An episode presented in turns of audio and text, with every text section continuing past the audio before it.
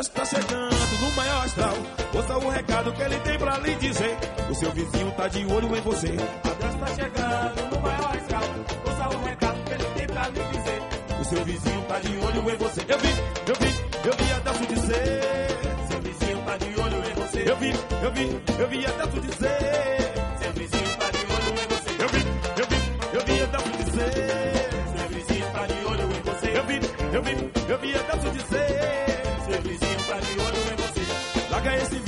Vem querer falar. A turma tá pesada, tá querendo te pegar. Eu vi, eu vi, eu vi Adesso dizer. Seu vizinho tá de olho em você. Eu vi, eu vi, eu vi Adesso dizer. Eu vi. Seu vizinho tá de olho em você. Eu vi, eu vi, eu vi Adesso dizer. Eu vi. Seu vizinho tá de olho em você. Eu vi, eu vi, eu vi Adesso dizer. Seu vizinho tá de olho em você. Que vizinho é esse? Só arruma confusão. Fica de butuco observando os irmãos. E boca de matraca vai falar mal de você. Adelso tá avisando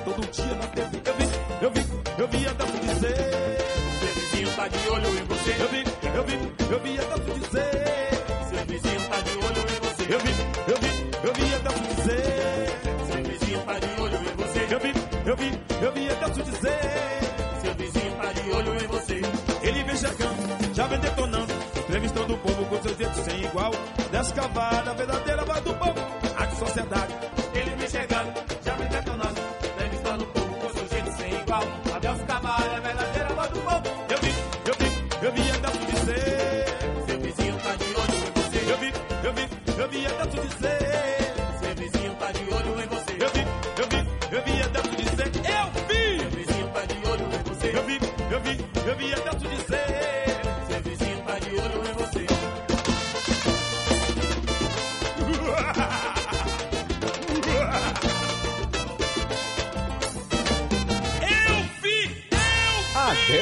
Eu vi, eu vi! Seu vizinho tá de olho em você, abra o olho!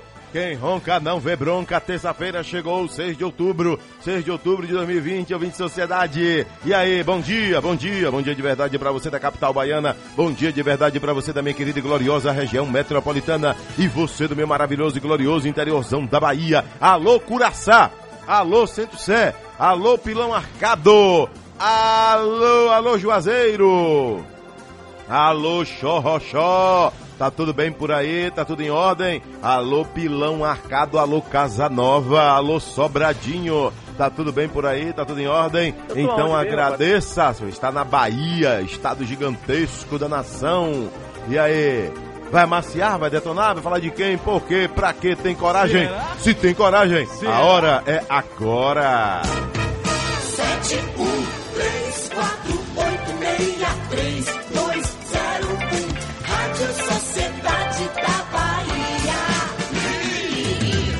O zap zap do povo no ar. sociedadeonline.com. Sete, um, três, quatro, oito, meia, três, dois, zero, um. Rádio Sociedade da Bahia.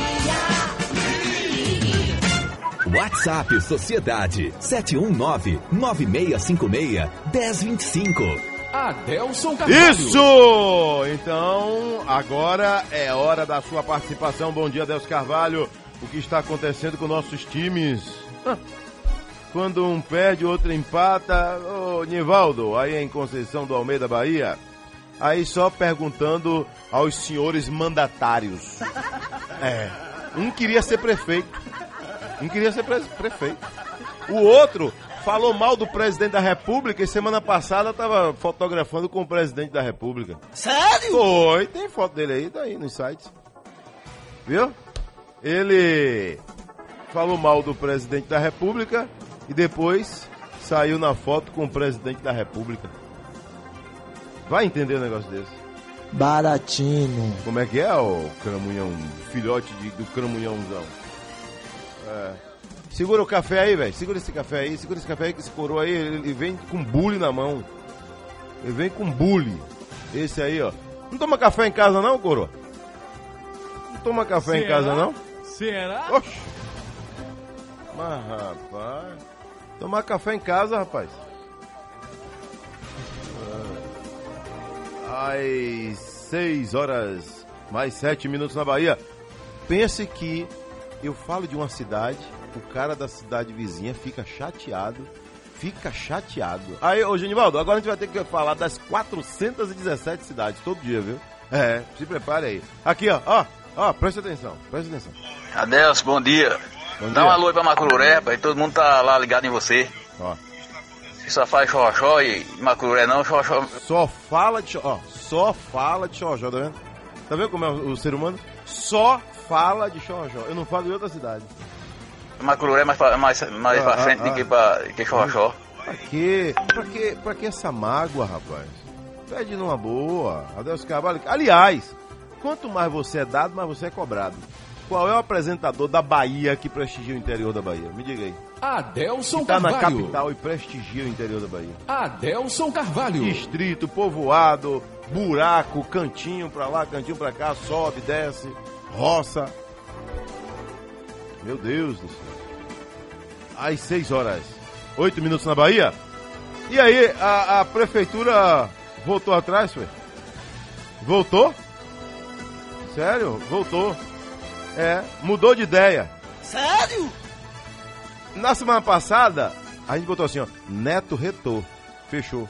E agora, Neto mudou de ideia? Hein, prefeito? Reabertura de praias em Salvador. Amanhã, quarta-feira. É amanhã. É fica assim, né? Ó, amanhã eu vou anunciar que quarta-feira eu vou participar de uma entrevista. E vou anunciar a praia que vai ser aberta. Aí quarta-feira, ó, hoje eu não vou falar, mas amanhã eu vou estar aqui de novo para dizer qual é a próxima praia que vai ser aberta. E, e sexta, sexta-feira é um novo dia. Aí eu vou pensar o que é que eu vou falar na reabertura de alguma coisa por aí. Meu Jesus, meu Pai do céu. Quando eu digo que tá todo mundo perdido, né? Eu tô aonde mesmo, rapaz? Vo- Você, te- você eu não sei onde é que você tá. Você eu não sei. Eu sei onde é que eu tô. Você eu não sei. Você eu não sei onde é que você está. Rapaz, o o soldado, segundo aí a corporação, a PM, matou a companheira dele, também PM, depois tirou a própria vida. Ibotirama, Bahia. Ibotirama, 150 quilômetros de Bom Jesus da Lapa, 210, 220 de Barreiras. Na linha reta aí, sentido Luiz Eduardo Magalhães.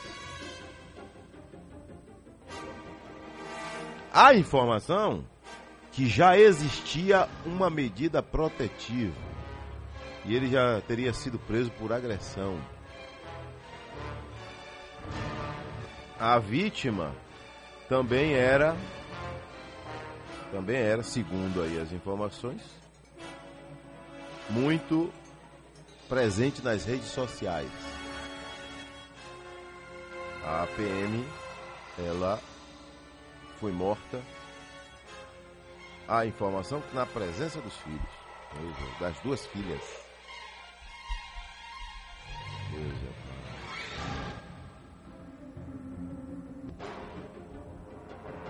Depois ele cometeu suicídio.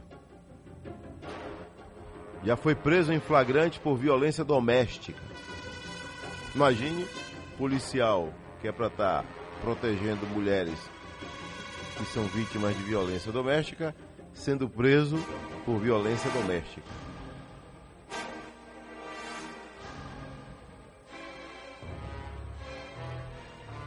Foi preso em julho deste ano. Preso em flagrante. Depois disso, a justiça expediu uma medida protetiva em favor de Rafaela, a vítima do soldado, que depois ele se tornou vítima dele mesmo. Deus é Pai, né? Jesus. Aqui o Correio destaca: pesquisa Ibope aponta Bruno Reis, vitória no primeiro turno. É o que está dizendo aqui o Correio. E mais, com ano indefinido, escolas particulares já cobram a matrícula para 2021. É, se prepare aí. Pois é, meu amigo. Isso aqui é Brasil. Brasilzão. Isso aqui é um Brasil. Viu? 2021. Deus é mais. Outra violência aqui. Segurança mata a companheira pelas costas quando ela estava ajoelhada e rezava por ele. Deus é mais. Que é isso?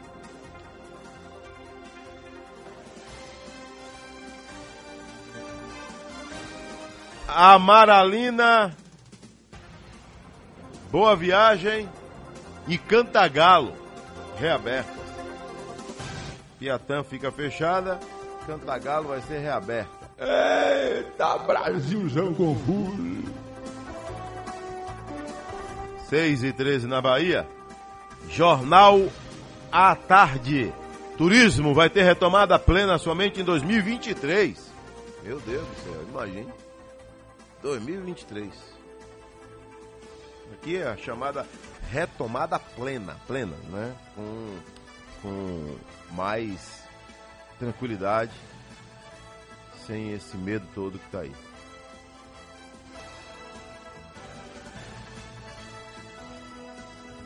Seis e 14 na Bahia. Arena Fonte Nova coleciona resultados positivos. E mais. Ex-senador quer explicação sobre contratos. A tribuna destaca pesquisa Ibope. Bruno dispara com 42. Isidório 10. Major Denise e Olívia 6%. Proposta para o Renda Cidadã será dentro do teto, diz relator após encontro com Paulo Guedes. E ainda, Trump de volta à Casa Branca. O jornal Massa, agonia do turismo só acaba em 2023. Tá brabo, viu, meu irmão? Tá brabo do turismo, que foi o primeiro a ser prejudicado. Foi o primeiro. Aí, primeiro segmento. Aqui o Minuto Sofrência aí, coroa. Sofrência. Segura aí, ô coroa! Coroa de Jaguaquara, Bahia. Eu, hein?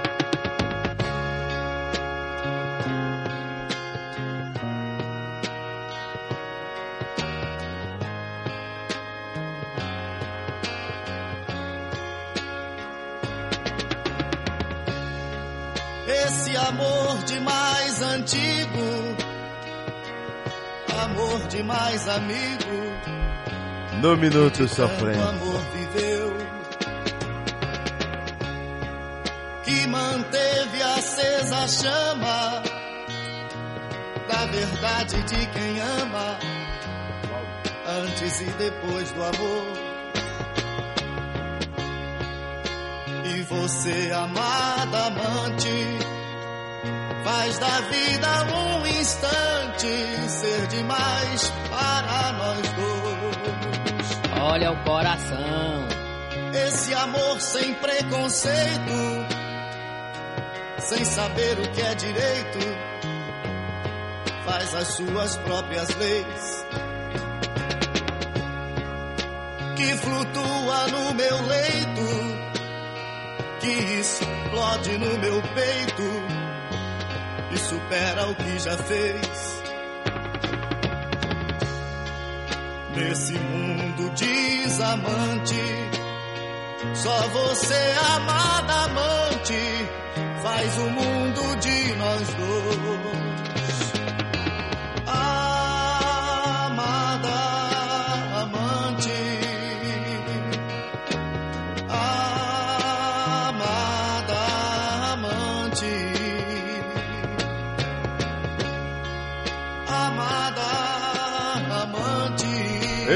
Coroa, tá chorando hein, coroa?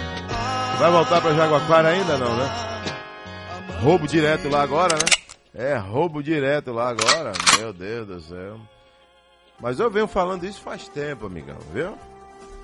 Desde lá de trás, quando o descarado chegava em casa com maconha e mamãe dizia: ele não mexe com ninguém. Ele não mexe com ninguém. Ele fuma o negocinho dele, mas não mexe com ninguém. Viu? Desde lá de trás. Quando eu abria o olho de muita gente que, que nunca gostou, não gostava, se retava. Viu, amigão? E aí não gostava. Campanhas de vacinação seguem até o dia 30 de outubro. Ô, ô jovem, cadê? Cadê? Maurício Bacelar vai falar? Cadê ele? Cadê Maurício Bacelar? Eu quero. Porque tá uma confusão isso aí. Ainda tá rolando a história das bezerras que foram sacrificadas lá em Brumado. Apreensão da ADAB, Agência de Defesa Agropecuária da Bahia. O cara que se diz dono das bezerras, viu, Genivaldo? Descobriram aí que ele já teve até comunicação falsa na polícia. Teria escondido um carro, teria escondido um carro para dizer que o carro foi tomado de assalto. Foi roubo. É, o famoso golpe do seguro. Depois descobriu onde estava o carro. A polícia encontrou o carro. A, a- a confusão tá longe. A jossa tá longe. Viu? A jossa tá, tá, tá caminhando. Bora ver. E já tem deputado criticando a ação da DAB. Deputado governista, hein? Deputado governista. Vamos ouvir aqui?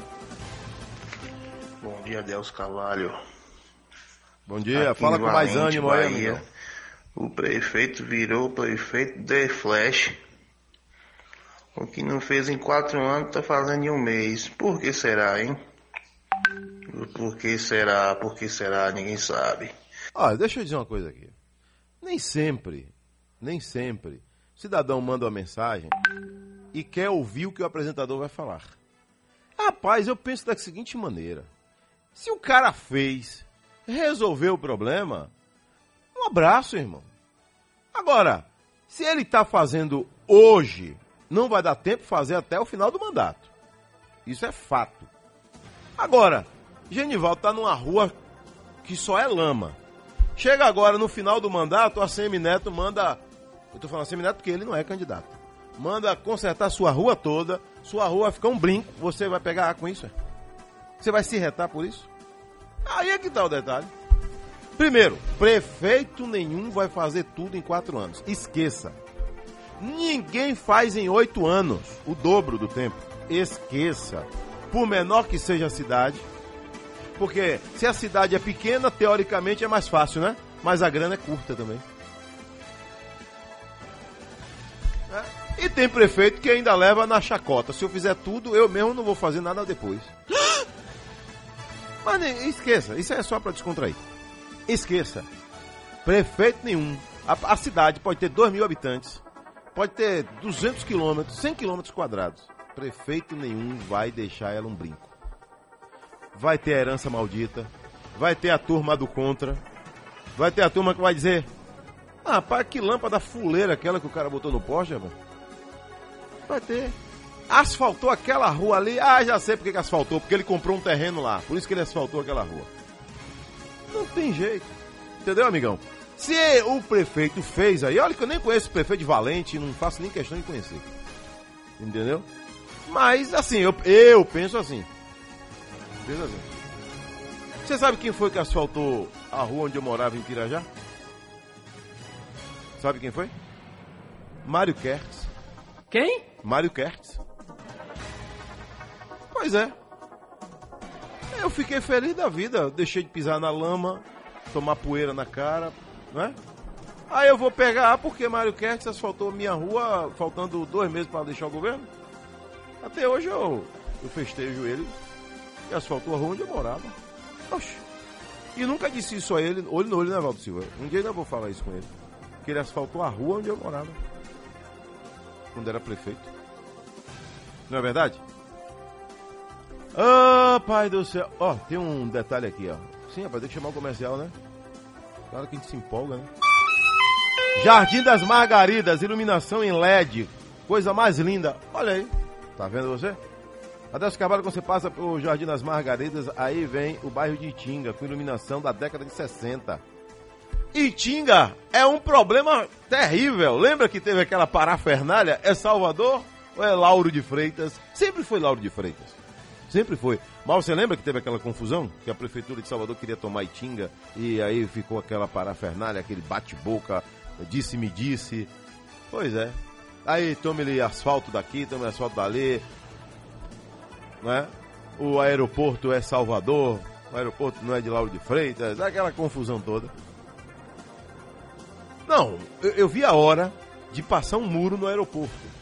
Ó, A pista de pouso vai ser do município de Lauro de Freitas. A administração vai ficar para Salvador. E agora, como é que resolve isso? Pô, rapaz, que confusão, viu? O piloto, que tivesse descendo, teria que avisar: olha, estamos agora sobrevoando Salvador. Mas a gente vai descer em Lauro de Freitas. Alguns metros depois. Jesus, meu pai. É coisa de, de Brasil. Ó, Cantagalo vai ser liberado amanhã. Ei lá. Boa viagem, liberada amanhã. Passarinho não deve nada a ninguém. Já acordou três da madrugada e Ai, você tá esquentando. Olha, rapaz, essa fronha aí é. A fronha já tá toda babada aí. Pula da cama. Aqui, zap zap no ar. Adelso, bom dia. Bom dia. Valdinei de São Cristóvão. Sou fã do seu programa, um abraço. São Cristóvão também, Adelso, está todo em luz de LED. Maravilhoso. Tudo iluminado, querido. Um abraço, Valdinei. Pronto. A gente sabe que é obrigação da prefeitura. Né? A gente sabe que é obrigação. Mas, diante de tantas atribuições, cidade grande, orçamento, segundo a prefeitura, apertado. Agora você veja, né? Salvador tem já um orçamento aprovado, ou vai ser aprovado na Câmara, para 2021. O próximo prefeito vai ter 8 bilhões e 30 milhões de reais. E aí, dá para você fazer alguma coisa? 8 bilhões. 8 bi bi, bilhões. Tudo bem. Se a gente tivesse numa cidade rica, a gente teria aí por baixo 20 bi. Sabia? Ah, ah, ah, Curitiba deve estar nessa casa, irmão. Capital ah, ah, infinitamente menor do que a nossa. Por isso a qualidade de vida lá é outra, né? Tem dinheiro, tem emprego para todo mundo, tem qualidade de vida. Trânsito em Salvador comanda ou não? Trânsito na capital. Que é isso, velho? Vai e volta toda hora. Que parafernálias aí. É, é isso, então. Vamos lá, aqui ó. Quem quer falar aí? Quem quer falar? Então, é impressionante, porque, olha, eu vou dizer, tem certas coisas que eu não entendo. Eu não entendo. Eu também não. Praia principalmente. Né? Você está sabendo das coisas, muito bem. Eu, eu, eu Parabéns, viajo um pouquinho a minha tá Bahia. muito bem informado. Como é que é? Você está muito bem informado. Em seis meses, turismo perde quase 50 mil empresas. Pandemia. A crise provocada pela pandemia da Covid-19 fez com que o setor de turismo perdesse quase 50 mil estabelecimentos com vínculos empregatícios entre março e agosto deste ano, segundo informou nas últimas horas a Confederação Nacional do Comércio de Bens, Serviços e Turismo, CNC. O saldo negativo no período equivale a próximo de 17% do número de empresas com vínculos empregatícios nestas atividades que são aí verificadas antes da pandemia. Deus é pai, que é isso?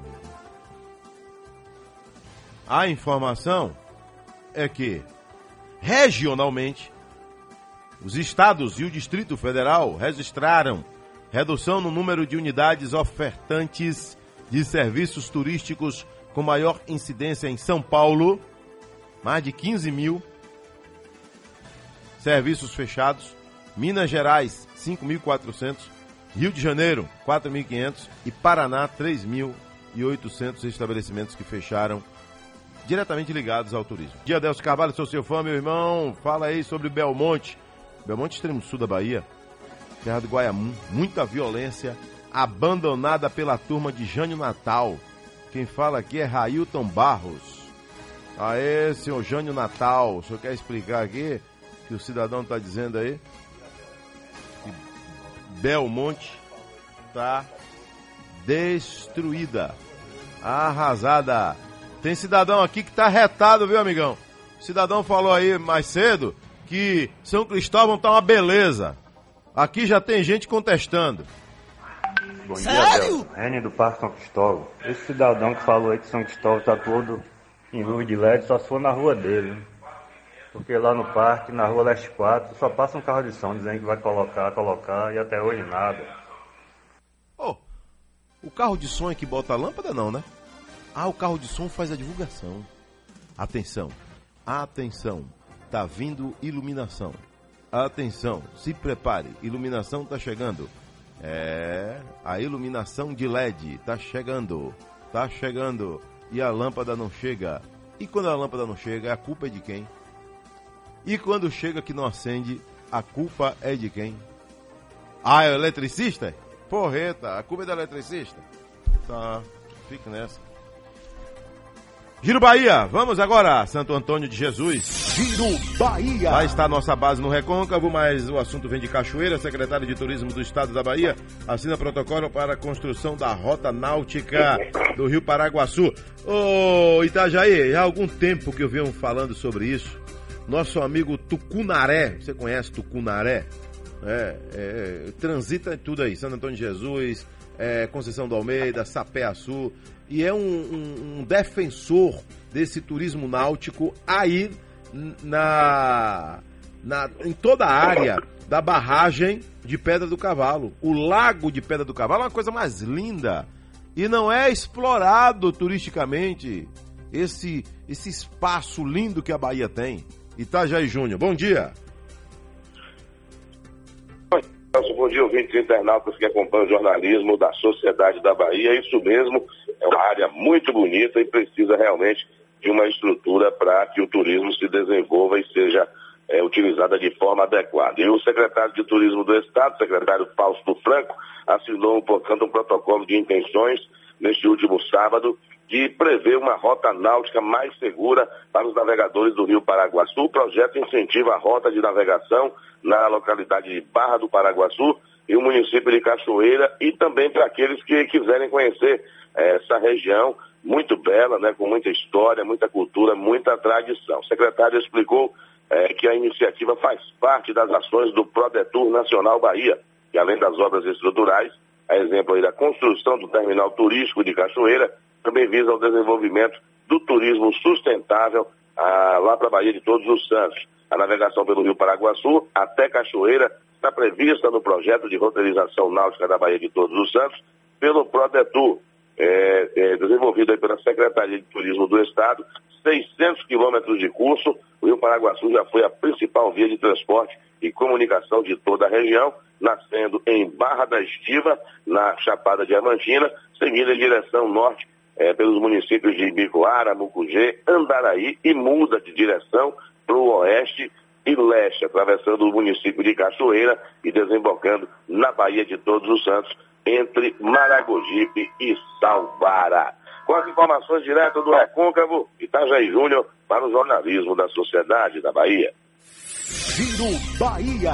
Oferecimento: Governo do Estado. A Bahia contra o coronavírus. É, e o governador continua aí chamando de aves agorentas. Quem tá contra a ponte Salvador Itaparica aí, viu, Eugênio? Eu sei que tem umas aves agorentas aí. Tem gente que deve estar acendendo vela, não é para Deus, porque Deus sempre quer coisa boa pro povo. Mas tem gente que deve estar fazendo desejo. Talvez, ó, o que é isso aqui? É dor de cotovelo. Tem gente que fica publicando todo dia e é sempre no mesmo jornal e é sempre nos mesmos sites. E depois bota nos grupos de zap, fake news, notícia falsa sobre a ponte Salvador Itaparica. Então, podem botar gelo, podem botar gelol, cuidar da dor de cotovelo de vocês, porque a ponte vai sair. Tá aí. Quem tá garantindo é o governador. Pode botar gelo que a ponte vai sair. Tem gente para falar com a gente aqui, ó. Adelso Carvalho, bom dia. Bom dia. Luiz do Tanqueiro Neves. Fala, Luiz. Adelso Carvalho, a prefeitura está de parabéns. Aqui no Arvoredo tá tudo lâmpada de LED. No Arvoredo e no Alto da Bela Vista também. Todas as ruas, ladeiras. Então. Se obrigado, prepare que já já vai alguém ligar para dizer que é mentira. Adelso Carvalho, bom dia. Esse cidadão que falou de São Cristóvão, que disse que tá tudo iluminado, é mentira. Tô dizendo? É mentira! Rua Pedro Cachoeira. Tem luz queimada. Lâmpada, né? Lâmpada queimada. Tem mais de dois anos isso. Tá vendo você? Aí. Ai, meu pai do céu. Ai, ai, ai, ai, ai. Aí o cara posta, bota no perfil dele a foto com o candidato dele. Aí fica difícil, né? 6h36 na Bahia. Agora vamos à entrevista. Sociedade Entrevista. Diretor-geral do Hospital Roberto Santos, Dr. José Admício Filho, bom dia. Bom dia, Delcio, tudo bem? Tudo, graças a Deus, tudo ótimo. É bom assim, viu? Tá ouvindo a história da ponte aqui, prestando atenção. Doutor, é, como é que está aí a preparação para os atendimentos ambulatoriais aí na unidade após a queda da taxa de ocupação de leitos de tratamento para a Covid-19? Como é que está aí então essa programação? Bom, Adelso, acho que uns três meses atrás você me ligou, a gente fez até uma pequena entrevista falando sobre as modificações do Roberto Santos nesse período da pandemia. É, o Hospital Roberto Santos ele nunca foi referência à Covid. Diferente de outras unidades hospitalares que ficaram 100% dedicadas ao Covid, o Roberto Santos ele não teve essa capacidade. Foi um ato bem pensado do governador, porque o maior hospital da rede, com o maior número de especialidades, se ele já fosse referência à Covid, provavelmente iria perder um pouco. A população ainda continua tendo infarto, a população ainda continua as doenças vasculares, as doenças abdominais. Então, é, foi muito bem pensado nesse ponto. Uma primeira coisa que foi feita logo no início de março foi a suspensão de consultas ambulatoriais, consultas e procedimentos ambulatoriais. Conseguimos até manter o número de cirurgias ambulatoriais, um número razoável, mas as consultas foram suspensas. Na área onde era o ambulatório, onde tinha os consultórios, onde tinha essa parte administrativa, virou uma enfermaria de retaguarda. Uma enfermaria onde a gente tinha a possibilidade de fazer o, o atendimento de pacientes não Covid. Aqueles hospitais que estavam fechados, então pacientes que tinham doença vascular, urológica, eles foram atendidos nessa enfermaria de um prédio anexo para que os outros hospitais ficassem dedicados 100% Covid. Agora, a gente está percebendo que está diminuindo o número de necessidade de pacientes de Covid e a doença não para. Como é o maior ambulatório da rede CESAB, existe essa necessidade de a gente começar a retornar. Tem uma preocupação muito grande dos médicos eh, e de toda a equipe de saúde que nessa fase agora, ah, os pacientes deixaram de comparecer ao hospital pra, por conta da suspensão e também por medo até do próprio contrair o Covid-19. Essa questão tem nos preocupado que esses pacientes precisam ter um acompanhamento melhor. Então, agora a gente está retornando por volta de 30% a 40% do atendimento presencial. Uma das coisas muito importantes nesse período da pandemia é que o Roberto Santos ele não parou de atender esses, esses pacientes. A gente logo no início começou a fazer telemedicina. Os pacientes eram eh, lá no Roberto Santos, nessa parte do ambulatório, tem um prontuário eletrônico, então a gente tem todo o histórico do paciente e o médico sentava na frente do computador, junto com o paciente do outro lado da linha, para fazer os devidos encaminhamentos. Entendi.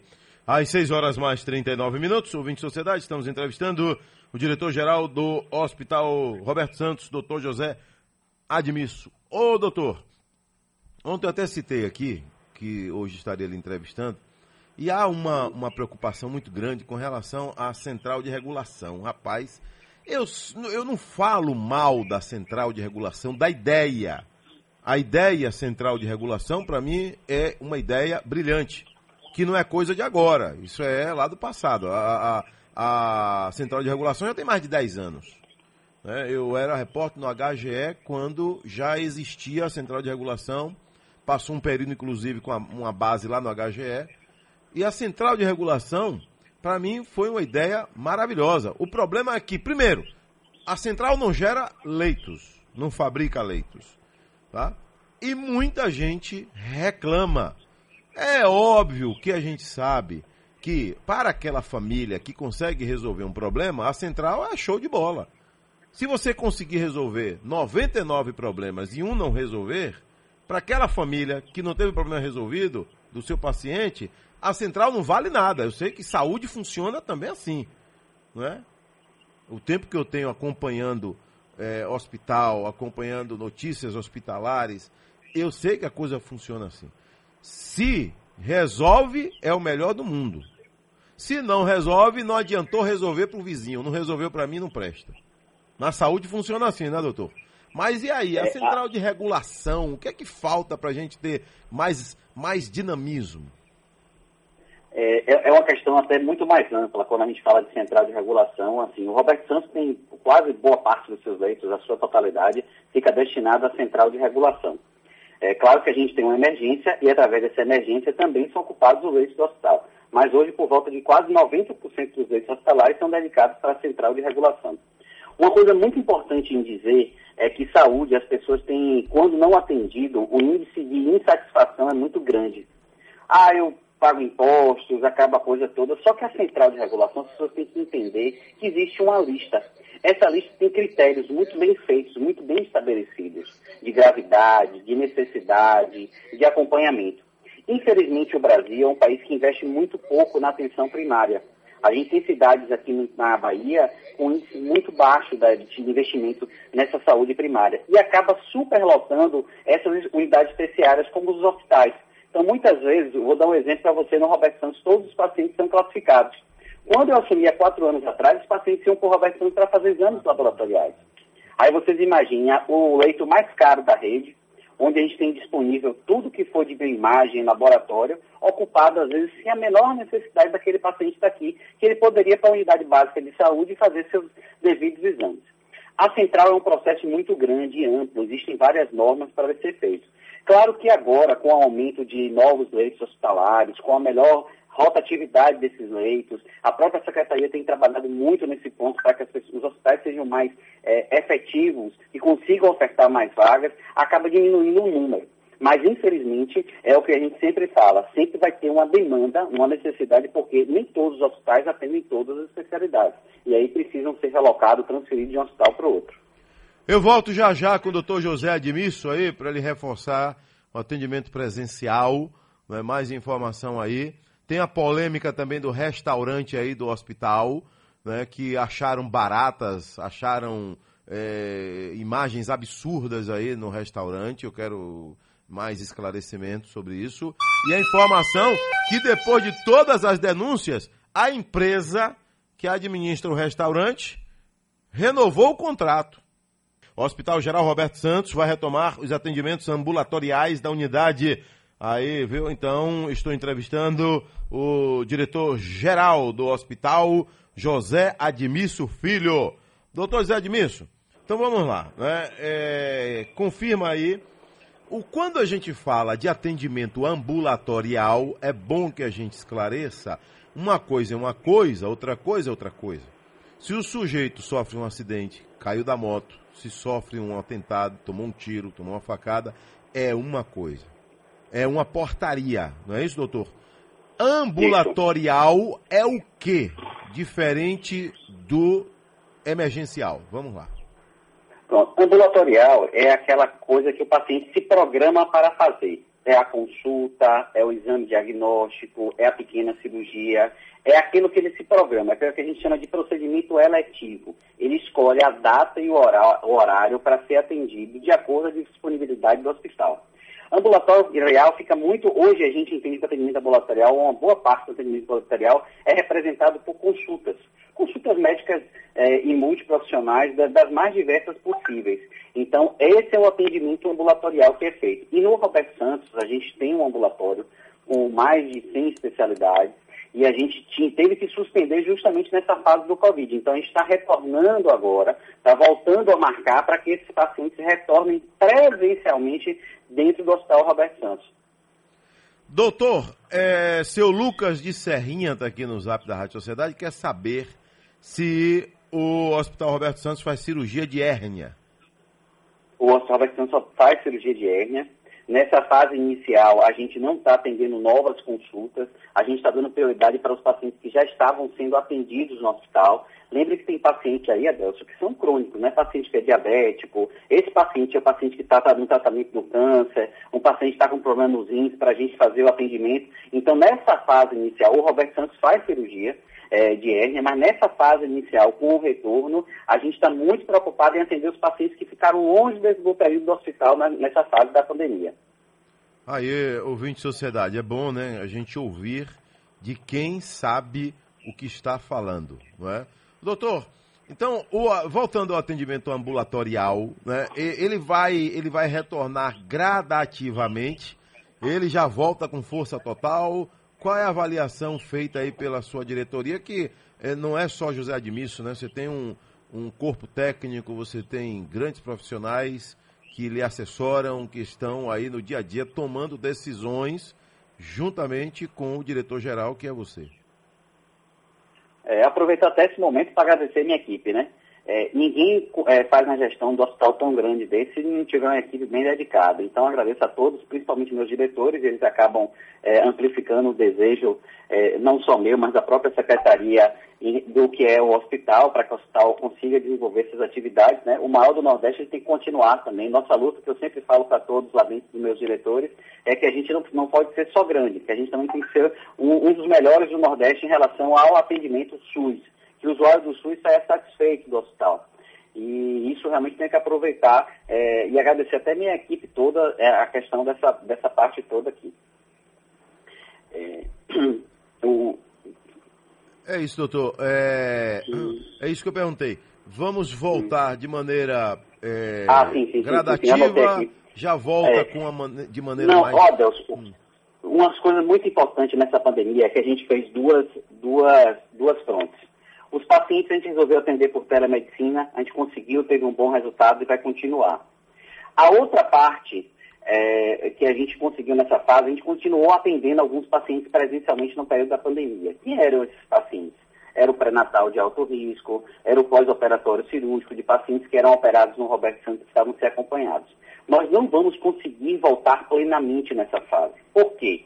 Porque nessa fase, a gente está muito naquela fase de reorientação dos fluxos. As consultas são agora marcadas por horário, então não é aquela por chegar todo mundo e ter uma lista de espera. Então, nessa fase inicial, a gente está abrindo com 30% a 40% da nossa capacidade. A gente resolveu escolher as especialidades que são mais importantes, as especialidades que os pacientes estavam sentindo mais falta, que tinha essa necessidade de ter o contato físico, para que a gente reabrisse essa agenda e atendesse esses pacientes que estão afastados no hospital. Eu creio que lá por mês de fevereiro e março a gente já consiga ter, né, porque a pandemia não acabou. A pandemia só vai acabar quando a gente tiver a possibilidade de vacinação em massa, né, e todo mundo estiver imunizado. Então, lá para fevereiro e março é que eu creio que a gente consiga ter por volta de 90% a 100% dos atendimentos que estavam iguais ao desse ano. José Admisso, é, tem alguma cirurgia que é rara, que só Roberto Santos faz aqui na Bahia ou aqui em Salvador? É, o- a medicina evoluiu bastante, então hoje quase todas as cirurgias são feitas lá. Mas uma das coisas muito importantes que só o Roberto faz dos hospitais da rede própria, por exemplo, a gente tem uma hemodinâmica. Essa hemodinâmica da gente é uma, um lugar onde a gente tem um aparelho de raio-x super potente e os médicos colocam um catéter nas artérias ou nas veias dos pacientes e fazem o tratamento. E tem a possibilidade de fazer o tratamento do aneurisma cerebral, que é uma má formação de uma artéria dentro do cérebro das pessoas, através por, pela perna. Então, lá no Roberto Santos é que faz isso. Como outros procedimentos, por exemplo, colangiopancreatografia, que é a CPRE, lá no CHD, só faz quase todos no Roberto Santos. Existem cirurgias neurológicas. O Roberto Santos, mesmo no período na pandemia, respondeu com mais de 80% de cirurgias neurológicas do estado da Bahia. Nós não suspendemos, continuamos operando, porque esses pacientes eram muito pacientes oncológicos, ou pacientes que tinham a gravidade ou a necessidade de operar isso aqui. Graças a Deus, assim, o, o perfil desses últimos quatro anos do hospital fez com que o hospital voltasse muito para a alta complexidade, para essas cirurgias bem complexas com a medicina. Até a gente já faz transplante de rim, de fígado. De fígado a gente está retornando nos próximos dias para que tenha essa possibilidade de fazer esses Quais são os transplantes Mas- que são feitos aí? Repete aí, doutor. De rim e de fígado. Rim e fígado. Fígado. Fígado é mais complexo, né?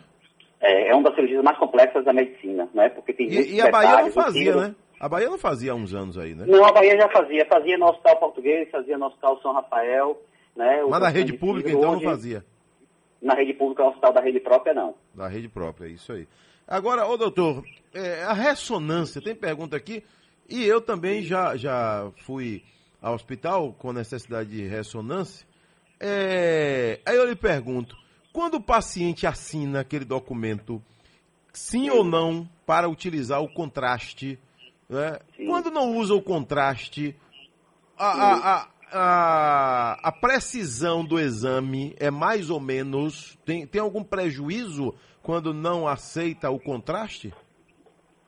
Hum, pronto. Isso é uma coisa bem interessante. O contraste, na verdade, é para ver melhor as artérias e as veias dos exames de imagem.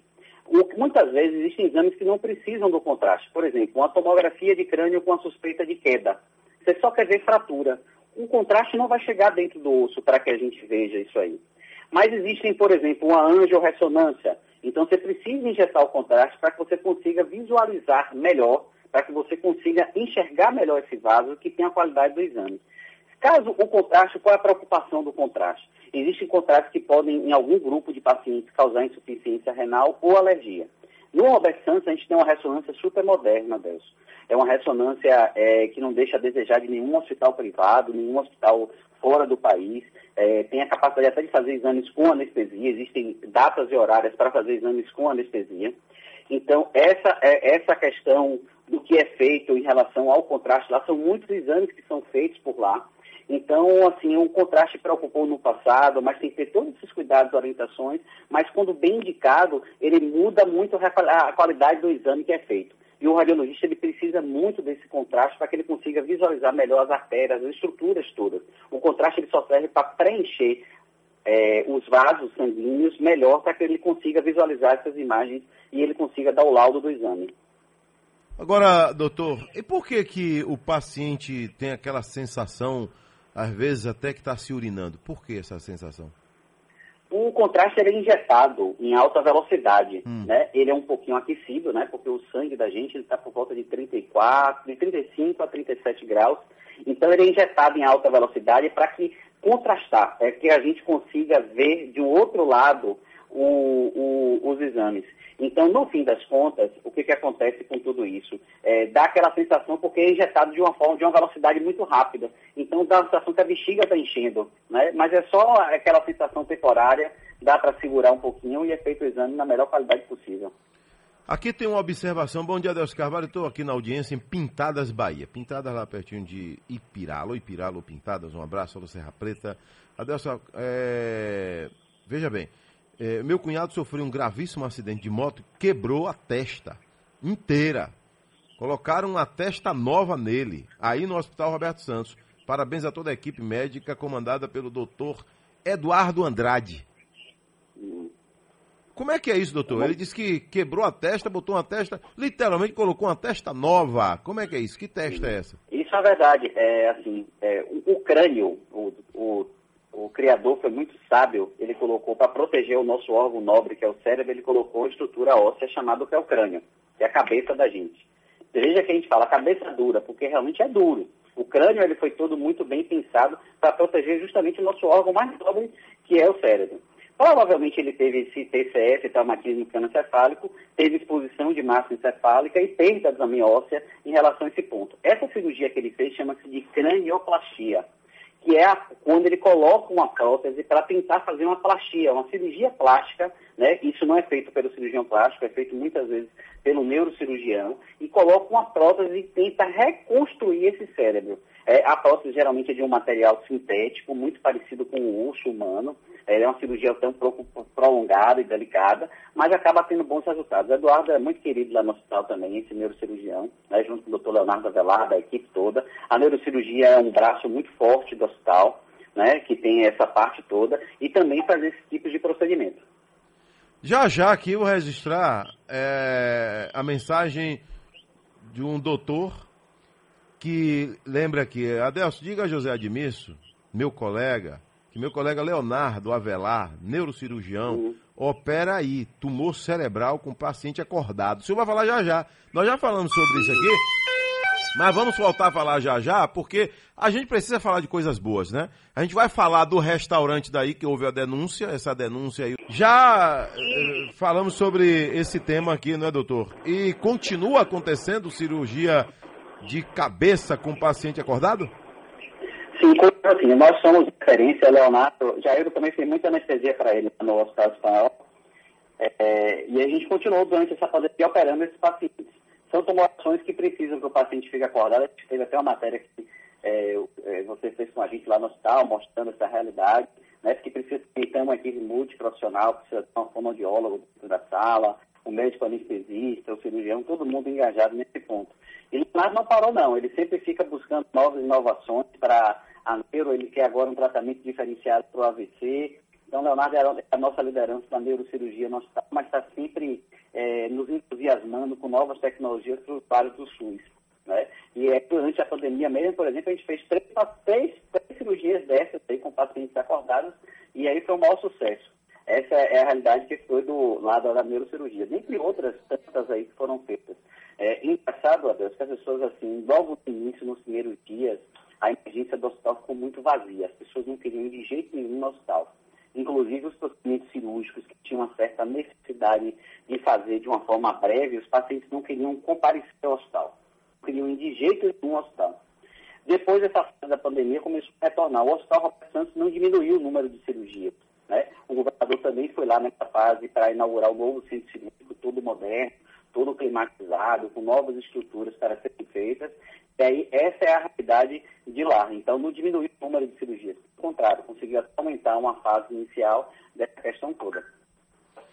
Vamos lá. Ah, então, doutor, justamente sobre isso aí, é, caiu muito, não foi no período da pandemia? O povo, quem podia, ou até mesmo por recomendação do seu médico, adiou no que pôde, né? O tempo que pôde aí, algum tratamento. Foi isso? E o hospital acabou ficando mais vazio? O senhor percebeu isso? No primeiro dia, sim, da pandemia. Que em que março, lá em março, Então, então. Lá em março. Lá em março e até meados de abril, o Até hospital meados de ficou muito vazio, principalmente as unidades de emergência. E uma das coisas muito interessantes é que a gente aprendeu que os usuários do SUS não sabem utilizar de forma correta né, os aspectos de saúde. Porque ninguém teve saúde da noite para o dia. Pelo contrário, estava vivendo um momento de pandemia, onde existia uma possibilidade real de um vírus mudar a saúde de toda uma população. A maior preocupação da pandemia era a realidade de não ter a quantidade de leitos suficiente. E logo nos primeiros dias da pandemia, os pacientes não queriam vir ao hospital com medo de contrair o próprio coronavírus, apesar que tem todas essas questões todas de segurança, né? Foi uma preocupação, foi um medo generalizado, que teve que trabalhar com a equipe, trabalhar com o paciente, trabalhar com a equipe de apoio, maqueiro, tempo, todo mundo ficou muito preocupado com aquela fase. É, nos meses de março e abril, eu estava sentado até com o gestor médico do centro cirúrgico numa reunião recente, é, é bem nítido que os pacientes não queriam comparecer para nada. Era aquela cirurgia. E a gente também suspendeu naquela fase inicial, porque era uma fase que a gente estava esperando que o pico da doença viesse justamente nos meses de março e abril. Então a gente precisava ter leitos disponíveis. Mais uma vez eu reforço que o Roberto Santos não era leito Covid, mas era retaguarda para os hospitais que faziam atendimento Covid. A gente chegou até ter 49 casos de suspeitos diagnosticados de Covid no hospital, na fase crítica, e foi lá para o mês de maio, início de junho. Então, essa fase os pacientes não queriam de jeito nenhum. Mas agora, por exemplo, a gente já está percebendo essa necessidade, né? Esse, os pacientes já começaram a voltar lá para o mês de junho e julho, o número de cirurgias tem se mantido o mesmo antes da pandemia. O Hospital Dia do Roberto Santos, onde quer que os pacientes operam e vão embora no mesmo dia, já voltou plenamente às suas atividades, com o atendimento todo pleno, conseguindo fazer os mesmos números que faziam nos meses de fevereiro e janeiro e fevereiro desse ano. Ok, às 7 horas mais 10 minutos. Doutor José Admisso, é, essa questão aí que acabou virando notícia nos últimos dias, né, que é o restaurante, restaurante do Hospital Roberto Santos, né, que inclusive mostramos na televisão algumas queixas, né, que olha, o restaurante tá com, com barata, encontraram, fizeram filmagem de produtos é, com barata, pacientes denunciam rato, barata, foi agora, em setembro. É, é, pacientes denunciam ratos e baratas na cozinha do Hospital Roberto Santos. É, o Hospital Roberto Santos tem um restaurante que é gerido por uma empresa particular. É isso, doutor? Vamos explicar isso aí. Pronto, deixa eu só explicar. Na verdade, o Hospital Roberto Santos não é gestor do contrato. O gestor do contrato é a Secretaria Estadual de Saúde. É quem faz a licitação, é quem dá o preço, quem contrata a empresa e tem a obrigação contratual de fazer punições para a empresa. O Roberto Santos tem um papel apenas de fiscalização e mensuração do que foi ofertado.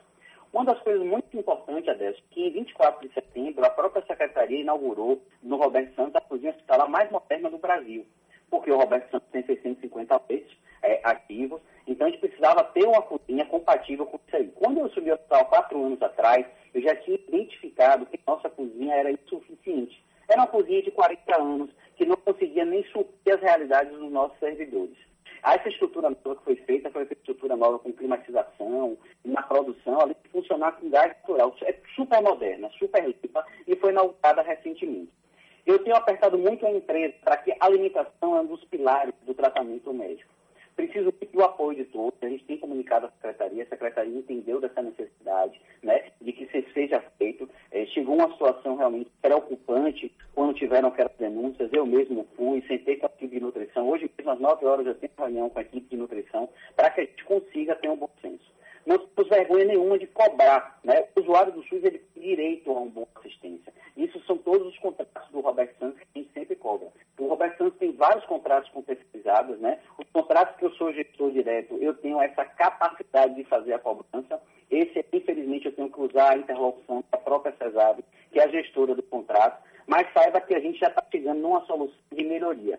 Temos cobrado a empresa e a empresa vai ter que dar o melhor resultado possível, tanto aos pacientes como aos servidores.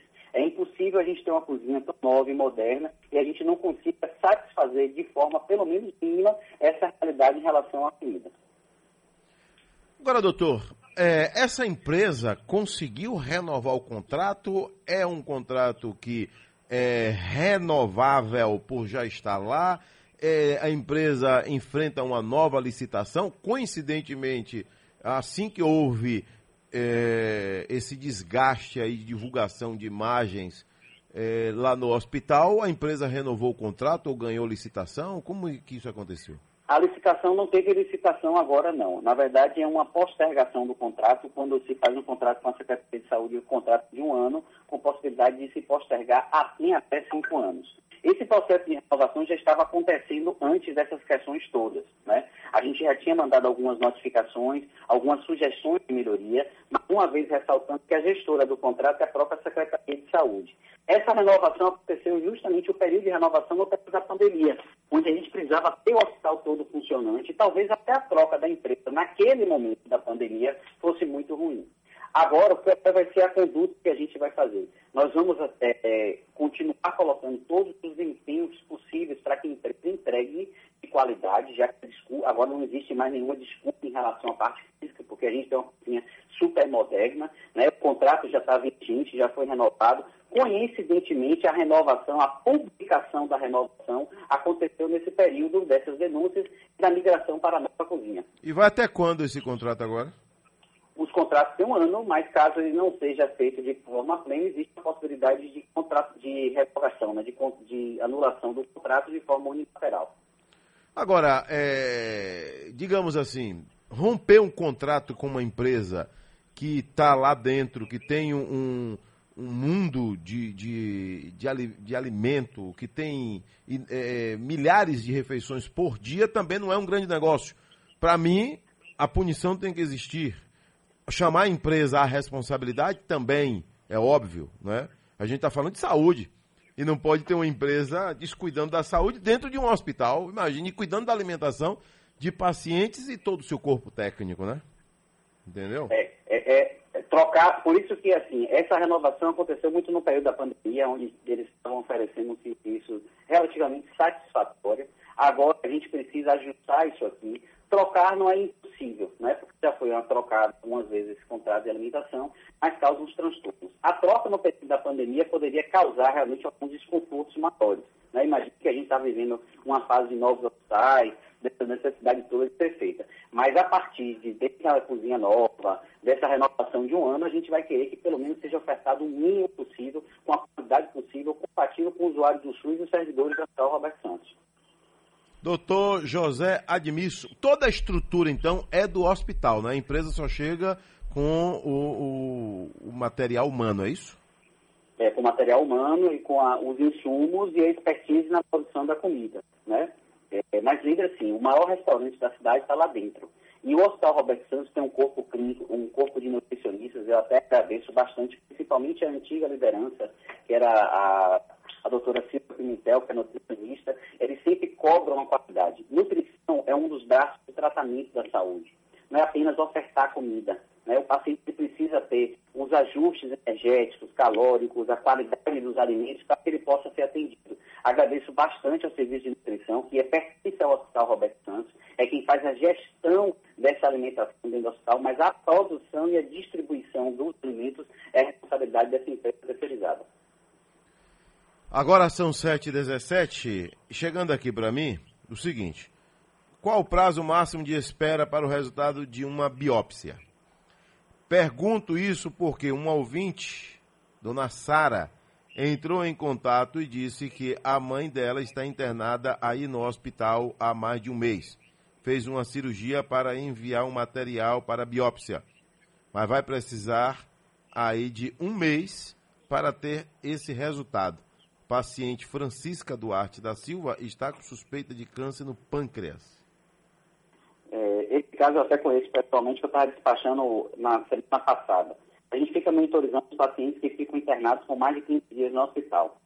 O serviço de anatomia patológica do hospital é terceirizado também. Um laboratório que presta um bom serviço, mas ele manda, em alguns casos específicos, essas anatomias patológicas para outros estados. No caso de São Paulo, que é um colega em São Paulo que tem uma expertise muito boa para fazer avaliação dessas peças cirúrgicas ou das peças de biópsia, só que no INTER aconteceu a greve dos Correios.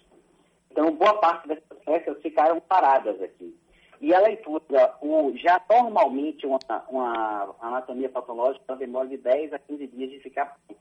E a gente teve esse contratempo da greve dos Correios, mas eu tenho cobrado muito da empresa essa solução mais precoce, né, porque infelizmente precisa muito de um médico especializado, de uma estrutura para fazer alguns tipos de biópsia. Por exemplo, as biópsias renais dos pacientes transplantados, é, eles são enviadas para São Paulo, porque essa colega tem uma expertise, tem uma, uma experiência muito boa em relação a isso aqui, e isso muda bastante a possibilidade do tratamento. Nesse caso, então, o paciente fica angustiado esperando chegar o material, o resultado, então? É, todo mundo fica angustiado. Ela consegue receber alguns, porque a biópsia, ela vai nortear o tratamento. Por exemplo, no caso de uma patologia, da doença inflamatória, a gente vai decidir o que vai ser feito. Mas deve estar chegando já esse resultado e que a gente consiga resolver. Infelizmente, aconteceu esse contratempo da greve dos Correios, esse laboratório, ele enviava as peças mais importantes para São Paulo para que pudesse fazer esse estudo mais apurado. Então, aconteceu essa situação, mas nada que agora a gente não consiga cobrar, porque a greve dos Correios já, já foi encerrada. Doutor José Admilson, para a gente finalizar aqui, bom dia, Adelso Carvalho e ao doutor. Quero parabenizar toda a equipe do Hospital Roberto Santos. Minha cunhada fez uma operação aí de tumor, não diz aqui, seria do, do cérebro. É, agradeço a Deus, primeiramente, a toda a equipe do Roberto Santos. Tá aí, doutor. Eu percebo que há, há sim um reconhecimento, né? Da, da comunidade que precisa, do povo, de pessoas que vão, que entendem né, a grandeza de um hospital como o Roberto Santos, tem seus problemas, mas a gente precisa também falar dos acertos, né? A gente avançou bastante nos últimos anos. Eu que conheço um pouquinho a saúde do nosso estado, viajo um pouquinho a Bahia e, e venho há 20 anos acompanhando diretamente hospitais, saúde, o, o, a criação de novos hospitais, a chegada de, de UPA. Antigamente não existia UPA, né? Antigamente não, não existia policlínica. Né? E a impressão que eu tenho é que tem mais gente ficando doente. Também eu tenho essa impressão. O povo está ficando mais doente, doutor. Não, é porque você também está ficando mais velho igual a mim. Entendeu? Quando a gente fica velho, quando a gente é mais novo, a gente não olha a doença. né? A gente fica olhando o amigo da bola, o amigo que vai para a fazenda, vai para o sítio. Daí quando já ficando um pouquinho mais velho, não estou dizendo que você seja bem velho, mas a gente começa a dar um pouco mais adulto. Mas uma das coisas muito importantes é que com o avanço da medicina a gente tem a possibilidade de diagnóstico melhor. Então a gente consegue, ah, porque tem tanto número de casos de câncer. É porque hoje existe essa possibilidade de a gente dar o diagnóstico melhor. Ah, porque tem tanto caso de infarto. Né? Então por isso que a gente fala sobre essas melhorias de saúde, de atividade física, dieta, porque isso realmente impacta positivamente. Mas hoje as pessoas vivem melhor. A medicina evoluiu justamente para que a gente tenha essa possibilidade de melhor atendimento dos pacientes. Né? Eu vou aproveitar e passar para toda a equipe esses elogios. É, fico feliz com isso aqui. É uma das coisas que a gente tem que é, valorizar também, quando toda a equipe é agradecida. É, e a minha equipe, graças a Deus, nesse período da pandemia, foi de uma forma brilhante, né? Fizemos algumas reuniões de forma virtuais, algumas presenciais nessa fase. Mesmo nós não tendo referência, a gente teve que fazer nosso plano de contingência e eu vou passar esses elogios para todas as equipes e agradecer a eles essa, essa dedicação que eles têm nesse hospital. Doutor, um abraço, viu? Tudo de bom. É, repete aí, são quantas refeições por dia no Roberto Santos? São quase 7 mil refeições. Quase 7 mil. Pacientes, acompanhantes, funcionários. E o corpo técnico, profissional, todo mundo, de médico ao, ao pessoal, nosso pessoal aí dedicado da higienização, das terceirizadas. Hoje o hospital tem quantos mil funcionários transitando aí? Por dia, por volta de duas mil pessoas. Né, de funcionários de parte de apoio, diretos Imagine. e indiretos do hospital, volta de duas mil pessoas. Nem, nem a Câmara é dos Deputados, nem a Câmara dos Deputados está tendo tanta gente esse período. Não, não tem não. E na perda da pandemia o hospital não parou em nada. Não parou. Tiveram é. até extensão de leitos, teve uma expansão de alguns serviços para que a gente pudesse atender isso aí. Um abraço, amigo. Tudo de bom. Eu que agradeço. Um abraço e então, um bom dia. Prefeitura de Salvador informa, dois pontos. Para reduzir os impactos sociais da pandemia, o Salvador por Todos foi prorrogado. Em outubro, o auxílio de 270 reais continua para as categorias contempladas no programa e passam a receber o benefício as pessoas em situação de rua cadastradas de 7 a 17 de julho nas bases de alimentação e centros POP do município. Está mantida em outubro a distribuição de cestas básicas para mototaxistas de 18 a 60 anos registrados até 7 de abril na Secretaria Municipal de Mobilidade, a CEMOB. Agora, as pessoas em vulnerabilidade que moram em áreas de risco também vão receber as cestas básicas. Se você tem cadastro, acesse salvadorportodos.salvador.ba.gov.br, digite seu CPF ou NIS e saiba mais. Salvador por Todos está prorrogado, está garantido. Hashtag Salvador contra o coronavírus. Agora vamos até Teixeira de Freitas. Cícero Dantas está chegando. Polícia Militar inicia a vistoria em veículos envolvidos na campanha eleitoral em Itamaraju, extremo sul da Bahia. Cícero Dantas, bom dia. Giro Bahia. Bom dia, Adelso Carvalho. Bom dia aos ouvintes da Rádio Sociedade da Bahia. A vistoria dos veículos que serão utilizados por cada coligação na campanha municipal de Itamaraju. As coligações poderão circular nas carreatas e nas atividades de comício com três veículos, incluindo o mini-trio. Os policiais estão fiscalizando as condições de tráfego, o licenciamento e IPVA que precisa estar em dia e a compatibilidade da carteira do condutor. O carro de som ou o mini-trio que passar pela vistoria só pode operar com volume inferior a 80 decibéis do extremo subaiano, Cícero Dantas, correspondente a serviço da rádio Sociedade da Bahia. Giro Bahia. Oferecimento: Governo do Estado. A Bahia contra o coronavírus. Cadê Maurício Bacelar? Cadê Maurício Bacelar? Porque o deputado Eduardo Salles largou a ripa aí, viu? Ei, Maurício. Ô Maurício. Maurício! O deputado Eduardo Salles, que é da base do governo, largou a ripa por conta aí do sacrifício das mais de 100 bezerras lá em Brumado, Bahia. Aí, eu queria aqui colocar para vocês a minha indignação com essa ação, é, já que foi determinado o abate em função desses animais não terem a GTA, que é a Guia de Trânsito Animal. Olha, minha gente, é, o Brasil hoje tem o mesmo status sanitário, todos os estados, são, nós somos livres de aftosa. Então, qual é o risco sanitário? Aê, aê, segura aí, segura aí que já tá aí. Maurício, já tá aí. Maurício atendeu. Maurício Bacelar. Não é Maurício Barbosa, é Maurício Bacelar. Maurício Bacelar, que é diretor-geral da ADAB, Agência de Defesa Agropecuária da Bahia. Agora entrevista, entrevista aí, entrevista aí, entrevista, entrevista, agora, agora, agora. Sociedade Entrevista. A polêmica está no Brasil inteiro. E ele já deve estar sabendo aí que a polêmica tomou conta do país inteiro. Maurício Bacelar, bom dia. Bom dia, Adelson. Bom dia aos ouvintes da Rádio Sociedade da Bahia. É um prazer, Adelson, voltar a falar com você. E como eu sempre digo aqui, quando eu falo com o Adelson na Rádio Sociedade, a gente fala para a Bahia toda. Ontem eu não consegui falar com você na TV, não consegui conectar a internet aí, foi? Foi o que A aconteceu? internet, mas hoje nós vamos falar, viu? Vamos, vamos que a gente precisa esclarecer. Porque, inclusive, chegou pra mim, meu Deus do céu, eu fiquei apavorado.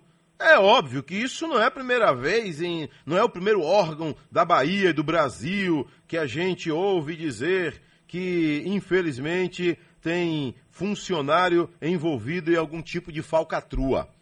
Mas eu estou aqui com a nota técnica, é assim que diz, apreensão e sacrifício de 105 bovinos na cidade de Brumado, Bahia, aquela polêmica da semana passada, né, que você concedeu entrevista aqui para mim na sexta-feira.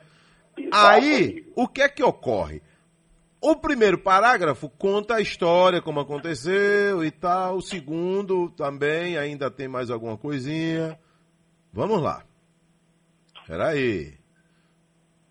Quando eu vou lá, seguindo, tem o seguinte aqui. Bora lá. Terceiro parágrafo. Durante a operação, dia 30 do 9, semana passada, a equipe de inteligência abordou uma carreta boiadeira transportando 105 bovinos, ou seja, 105 bezerras com pelo menos 12 meses de idade, que passava pela, pelo município de Tanhaçu. E logo perceberam indícios de irre- irregularidades na GTA, que tinha como suposta procedência uma fazenda da cidade de Jaborandi, no oeste, e você já falou sobre isso aqui. O que me chamou a atenção, Maurício, é quando fala de notas frias utilizadas para esquentar a entrada e o trânsito de gado de origem desconhecida em território baiano. E a agência fala lá no seu primeiro parágrafo que vinha monitorando uma organização formada por produtores, corretores de gado, que está na moda agora o cara ser corretor de gado, transportadores e servidores da própria agência. Aí eu quase desmaio. Servidores da própria agência, é isso? Exatamente, Adelson. Infelizmente, infelizmente, nós estamos apurando o comportamento, os procedimentos de determinados servidores nossos do órgão que trabalham com emissão de GTA. É a verdade. E se, ao fim do processo, a gente conseguir provar de que eles têm participação na emissão dessas GTAs, serão punidos. A legislação prevê a punição, demissão, responder a processo civil, processo criminal, vão responder. É a verdade é essa mesma. Funcionários do órgão estariam. Exatamente. Nós temos lá, Delcio, olha, nós temos entre os servidores da DAP, nós temos os concursados, não é? nós temos funcionários nomeados, nós temos funcionários cedidos por outros órgãos, temos estagiários e temos ainda o, o programa Primeiro Emprego. É uma diversidade muito grande de servidores. Aqui acolá, um número muito reduzido, é verdade, é um número bastante reduzido.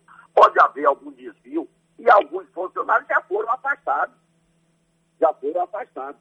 Ah, por conta desse episódio ou de episódios de passados? outros, de procedimentos inadequados com a emissão de documentos de trânsito de animais ou de vegetais. Isso é verdade. Ô, Maurício. que reconhecer a sociedade e isso também nós temos falhas lá dentro da DAB. Hum. Nós não somos infalíveis. Maurício, seguinte, logo que aconteceu aí é, essa apreensão que depois culminou já no abate, que seria aí o sacrifício desses animais, Exato. a notícia ganhou repercussão nacional. Eu acompanho o Instagram de agronegócio do Brasil inteiro. Tem Instagram aí que tem 300 mil seguidores. Tem Instagram de agronegócio que você deve saber disso, tem 500 mil seguidores. Entendeu? Exato. É forte. O pessoal é forte. Tem gente que investe pesado aí na divulgação de gado, divulgação de cavalo, divulgação de produtos do agro. De insumos. De é, insumos. é. E esse pessoal né, colocou no Instagram, entendeu? Na semana passada, coincidentemente, logo chegou ao conhecimento dessa turma, é que houve o abate desses animais. E a repercussão é a seguinte: há quem diga que poderia existir aí uma quarentena, que teve um certo radicalismo, e por aí vai. Entendeu? O que é que diz a DAB com relação né, a essa situação? Poderia ter esperado? Poderia ter colocado os animais em quarentena? Olha, Adelso, veja bem, nós somos a Agência de Defesa Agropecuária da Bahia. A agropecuária é um patrimônio muito grande para o nosso Estado. Gera milhões de empregos e bilhões de reais para a nossa economia. Seja na soja e no algodão no extremo oeste, seja nas florestas ou na plantação de mamão do extremo sul, florestas ou plantação de citros aqui no litoral norte, seja na Chapada Diamantina com produção de abacaxi, de uva, de batata e de tanto de, de tomate e de tantos outros. Além dos bovinos, dos caprinos, dos suínos, dos ovinos e dos equinos que geram milhões de reais para a gente. Cabe, cabe a DAB defender esse patrimônio. E eu digo, Adelson, esse patrimônio não é dos produtores, não. Esse patrimônio é da Bahia. É patrimônio dos baianos, por conta da geração de emprego e de renda que ele proporciona à nossa, à nossa economia. Então, o papel da DAB é defender esse patrimônio. Defender de quê? Defender de que nos rebanhos não cheguem doenças para desvalorizar os nossos rebanhos e também para que não cheguem pragas nas nossas culturas para não trazer desemprego, para não trazer perda de renda. Esse é o nosso papel. E um dos principais instrumentos de controle da propagação de doenças e de pragas é rastreabilidade, Abel.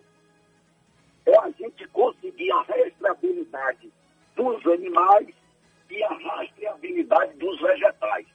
Por que a rastreabilidade? Porque a gente tendo a rastreabilidade, é muito mais rápido a gente detectar e conter um foco de doença ou de praga. Então, Adelso, a GTA, tem lá na GTA a origem dos animais, a idade, o sexo, as vacinações, é, os atestados que esses animais tiveram, os exames que esses animais sofreram. Tem também a origem, ou a ori o destino dos animais. Tem os dados do comprador e do vendedor. Isso para quê? Para nos dar rastreabilidade. No momento em que a gente detecta uma carga, seja de animal ou de vegetal, sem que a gente consiga identificar esses dados, fica caracterizado de que esses animais estão sem origem. A gente não sabe de onde eles vieram. A gente não sabe se eles foram vacinados. A gente não sabe se eles passaram por exames. A gente não sabe se por acaso teve, como é que eu digo, Maurício, alguma notificação do veterinário em relação a ele. Ô Maurício. E aí, a lei, Adelso, é clara. A lei é clara. Preste atenção. O Ministério da Agricultura, o Ministério da Agricultura do Brasil, baixou agora em julho de 2020, no mês 7, nós estamos no mês 10, há três meses atrás, a instrução normativa número 48 de 2020. E lá no seu artigo 20 está claro estarão sujeitos à determinação de retorno à origem, apreensão, abate e matadouro com serviço de inspeção oficial ou eliminação dos animais, animais que representem risco para a difusão da febre aftosa, sem prejuízo da aplicação das demais medidas. E ela ainda diz lá que animais, em caso de descobrimento ou de, de dúvida quanto à identidade ou destino da produção, a autoridade competente nos postos sanitários agropecuários poderá reter a remessa até que sejam eliminados os indícios ou as dúvidas. A autoridade competente adotará seu critério as seguintes medidas. Ordenar que os animais sejam submetidos a quarentenário, devolvidos, sacrificados ou destruídos. Então, veja bem, nós não conseguimos identificar a origem dos animais. Nós íamos, então, dar retorno para esses animais para onde, Abel? Se eles não tinham origem. Ô, Ma- ô, Maurício, peraí, peraí. Então, eu, vou- a lei manda eu preciso ir ao que faça intervalo e abate, volto pra que gente continuar abate. falando desse assunto. Por quê? dela, tá? Eu não sei. o sacrifício. Tá me ouvindo, senhor Maurício? Tá me ouvindo? Eu sei, Abel, que choca as pessoas verem bezerras serem sacrificadas. Mas vejam, esses animais representavam um perigo muito grande a um patrimônio de 10 milhões de cabeças de gado que a Bahia tem. Preste atenção aqui. Eu vou ao intervalo e na volta, na volta, o senhor precisa ouvir aqui que temos aqui o, o deputado Eduardo Salles, que é da mesma base do governo, né? Cadê, cadê aqui a- o, o áudio do deputado? Tem alguma mão? Aqui de vez em quando aparece uma mão santa aqui que tira o áudio aqui. Cadê? Bora, agilidade aí. Agilidade, agilidade. Não pique na agilidade aqui. A gente não pode perder tempo. O tempo não espera ninguém. Ó, o, o deputado vocês contesta. A minha indignação com essa ação, é, já que foi determinado o abate em função desses animais não terem a GTA. Aí, já já o senhor vai responder. Já já.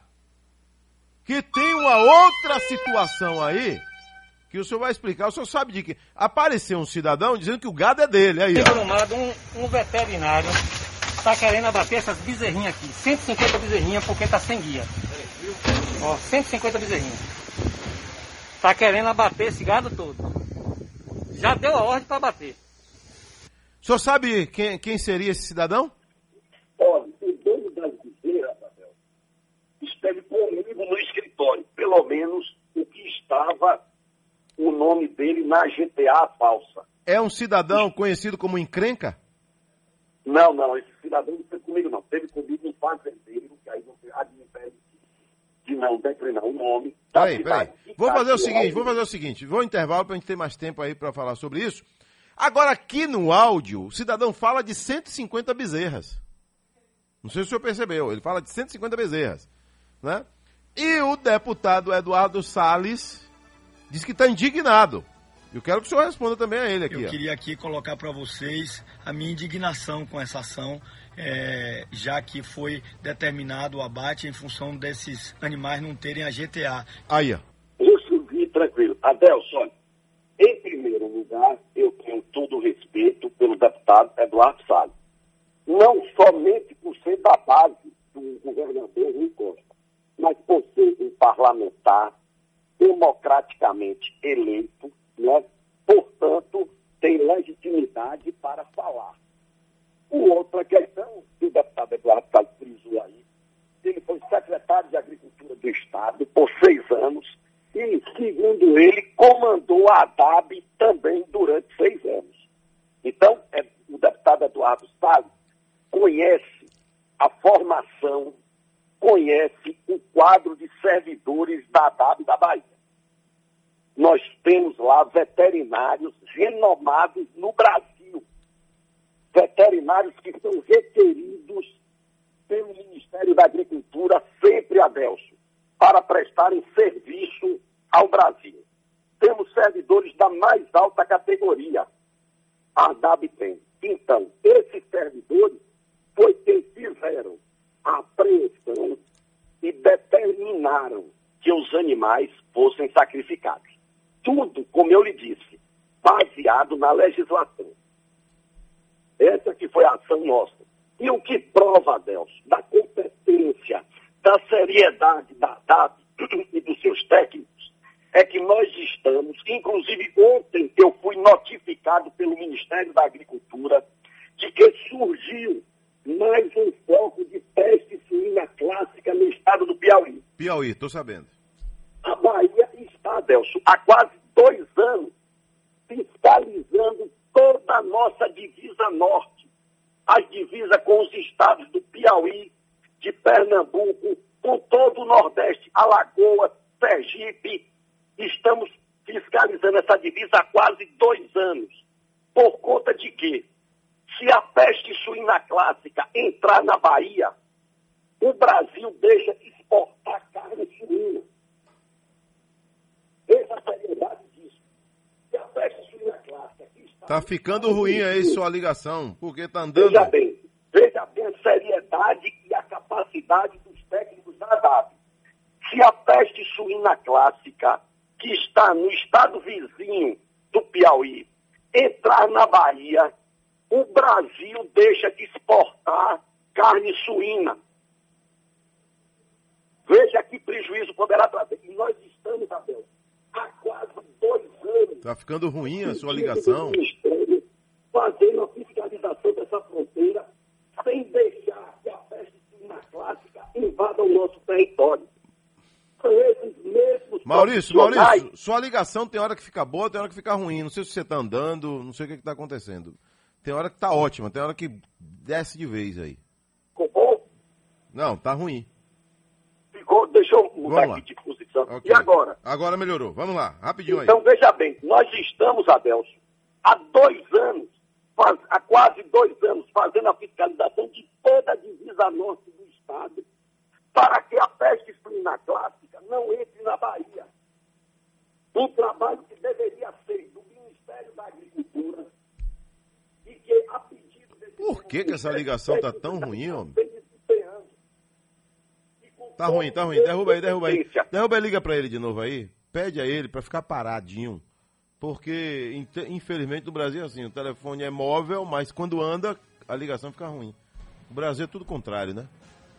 Então tá aí a polêmica do abate das bezerras lá em Brumado. Apreensão ocorrida no dia 30 de setembro na cidade de Tanhaçu, na Bahia. A polêmica tá grande. Agora, eh, Maurício voltou aí? Maurício voltou aí? Cadê, jovem? Manda pra mim aqui. Aqui, tá aqui. O, o detalhe é o seguinte. O detalhe é o seguinte. O cidadão. Ô, ô Maurício. Maurício Bacelar, tá de volta? Tá me ouvindo agora, amigo? Pre- preste atenção aqui. V- vamos, vamos direcionar aqui a resposta. E depois a gente vai falar dessa peste suína em outro momento. Mas Não, agora. Eu só estou dizendo, Adelso, repare bem, eu tenho que comparar, porque os profissionais são os mesmos. Certo, tô entendendo. Entendeu? Eu estou eu tô realçando a competência e a qualificação profissional dos servidores da DAB. Lá não tem ninguém responsável, não. E quando eu recebi o relatório e autorizei o sacrifício dos animais, eu fiz isso com tranquilidade, porque sei que estou respaldado por servidores altamente capacitados e preparados para fazer a defesa agropecuária baiana. Esses animais foram todos sacrificados já? Já, já foram todos sacrificados. Já. Foram quantos animais sacrificados? Nós sacrificamos, eu sei exato, Abel, 190, deixa eu ver, Maurício. É porque aqui, 184 animais. aqui o que seria dono, não estou afirmando, eh, seria o dono. Como? O, o cidadão que seria dono de parte dos animais, ele, ele gravou um vídeo lá dentro do. Não sei como, mas ele gravou um vídeo dentro do, do frigorífico lá de Brumada. Um, um veterinário está querendo abater essas bezerrinhas aqui. 150 bezerrinhas porque está sem guia. Ó, 150 bezerrinhas. Está querendo abater esse gado todo. Já deu a ordem para abater. Ó. 150 bezerrinhas. Brumado. Hoje é 1 de outubro. Foi o dia que ele gravou o vídeo. 1 de outubro de 2020. Tá vendo? 150 bezerrinhas. Só porque esse gado está sem a GTA. Não sei o que foi que aconteceu com o dono do gado. Que não tirou a GTA. Eu não sei se foi viajar de noite, eu não sei. Sei que o veterinário autorizou bater bezerrinha. O nosso país precisando, o nosso país precisando de matrizes para produzir e um veterinário aqui em Brumado, que eu vou citar o nome, depois quando eu saber o nome dele, que ele não me falou o nome dele, perguntei, mas não falou. Entendeu? 150 bezerrinhas. Abatendo 1 de outubro de 2020. Ele não fala se é o dono das bezerras. Ele faz o vídeo, protesta, não sei se tem um pouco de chantagem também, não sei. Né? Que se a DAB entende como chantagem, entendeu? Mas ele fala em 150 bezerras. Não, mas foram, foram 105 mais 79 ontem. Então somam 184 animais. Dos, dos animais que foram abatidos e viraram ração para outros animais, então. Viraram ração. E é como eu disse, Adelso, e é como eu disse, é uma prova de que o serviço veterinário oficial funciona na Bahia. Eu tenho recebido de colegas meus, é, presidentes de agências de defesa de outros estados, parabéns pela atuação da ADAB na defesa da agropecuária baiana e brasileira, diga-se de passagem. Ô Maurício, quanto aqui ao que disse o deputado Eduardo Salles, você, eu não vou dizer um debate, mas você aceitaria aqui Não. uma conversa com ele aqui na Rádio Sociedade? Veja bem, Adelson. Olha, eu não tenho condição de debater com o deputado Eduardo Salles. Pelo que eu disse, eu tenho o maior respeito pelo deputado. O deputado tem legitimidade, foi democraticamente eleito pelo povo baiano para um mandato de deputado estadual. Como ele bem disse, foi secretário de Agricultura por seis anos e durante esse período dirigiu a ADAP. Então, ele conhece o quadro de servidores da ADAP. Nós da ADAB estamos com nossa consciência tranquila de termos agido dentro da legislação, protegendo os rebanhos baianos. Pronto, tá aí. Disso nós não temos. O que pode ter acontecido com o deputado Eduardo Salles, Adelson, é de que as pessoas que o procuraram não informaram ele, não deram todas as informações do processo. Pode ser que o deputado esteja induzido a um erro por alguém. Pronto. Maurício Bacelar, um abraço, obrigado. né? Se a polêmica continuar, eu vou lhe convocar outras vezes. E Não, depois- eu estou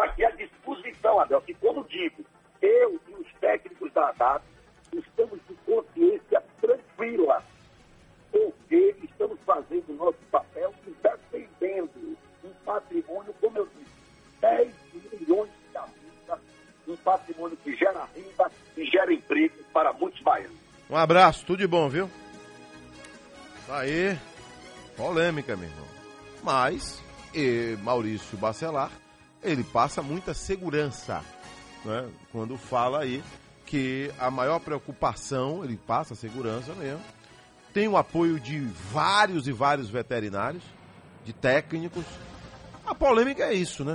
Sempre vai ter alguém que é contra. Aqui tem inúmeras mensagens, Adelso Carvalho, é, é uma situação difícil, decisão difícil para ser tomada.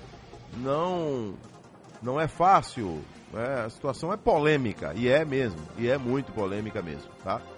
É, já já a gente continua aqui no Balanço Geral e quero recomendar para você Baianão Móveis, hein? Dia 8 agora, dia 8, conhecido como depois de amanhã.